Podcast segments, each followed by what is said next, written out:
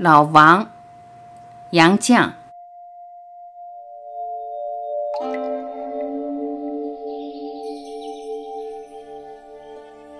我常坐老王的三轮儿，他蹬，我坐，一路上我们说着闲话。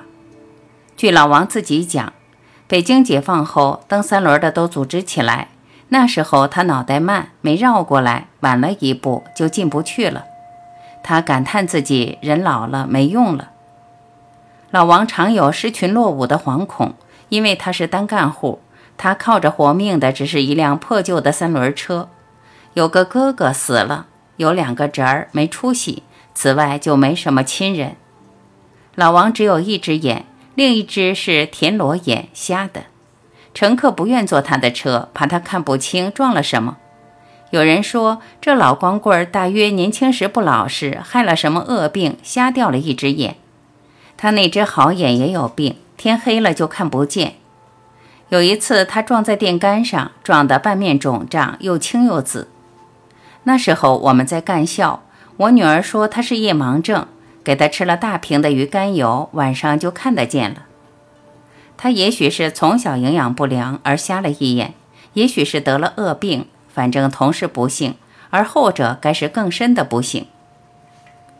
有一天傍晚，我们夫妇散步，经过一个荒僻的小胡同，看见一个破破落落的大院，里面有几间塌败的小屋。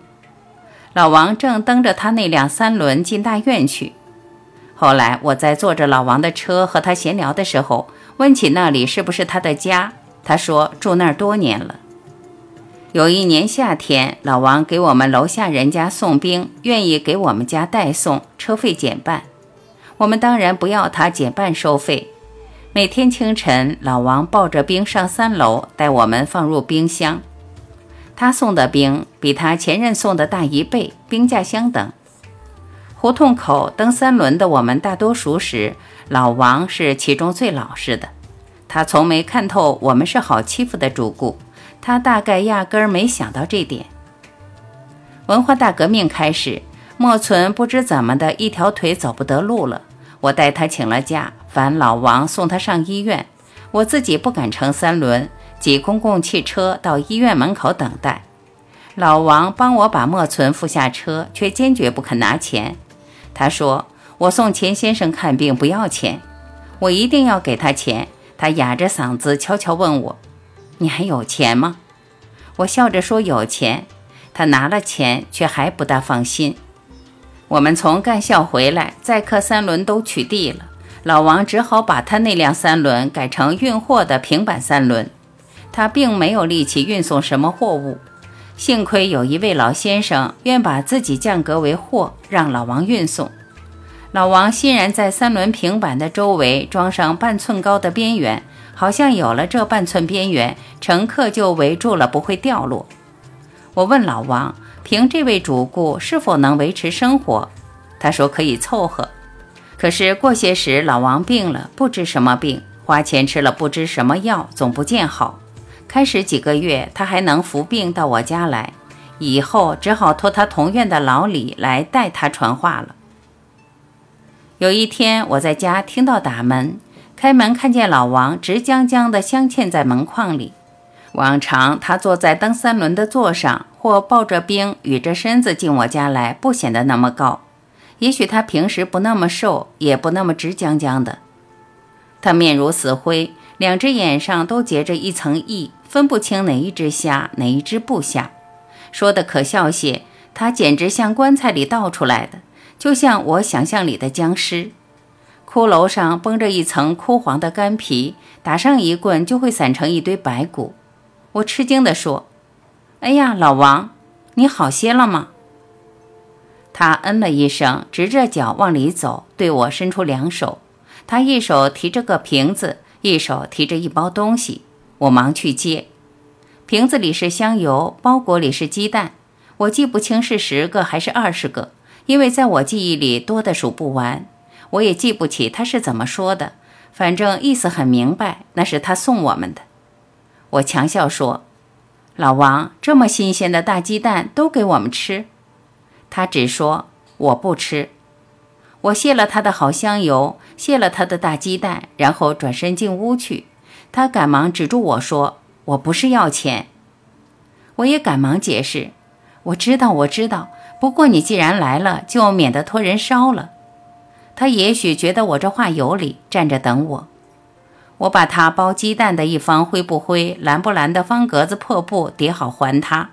他一手拿着布，一手攥着钱，质笨地转过身子。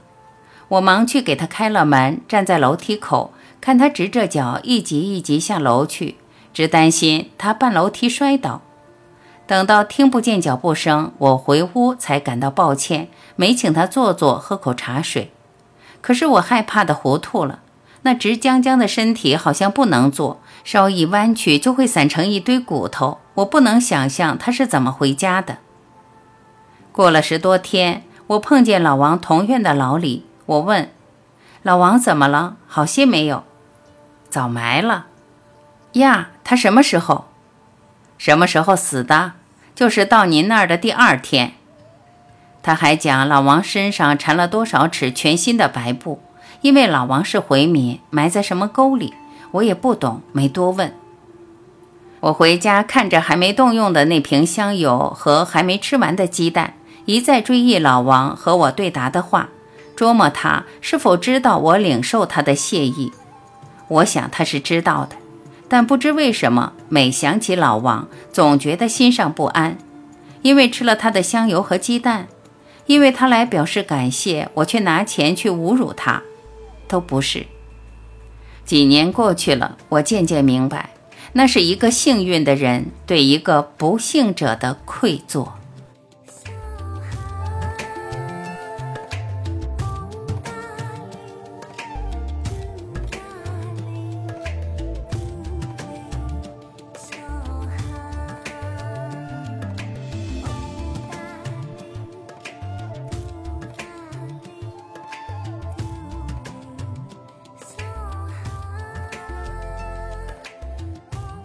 感谢聆听，我是婉琪。如果您喜欢我播出的节目内容，欢迎您在评论区留言点赞，我会第一时间回复。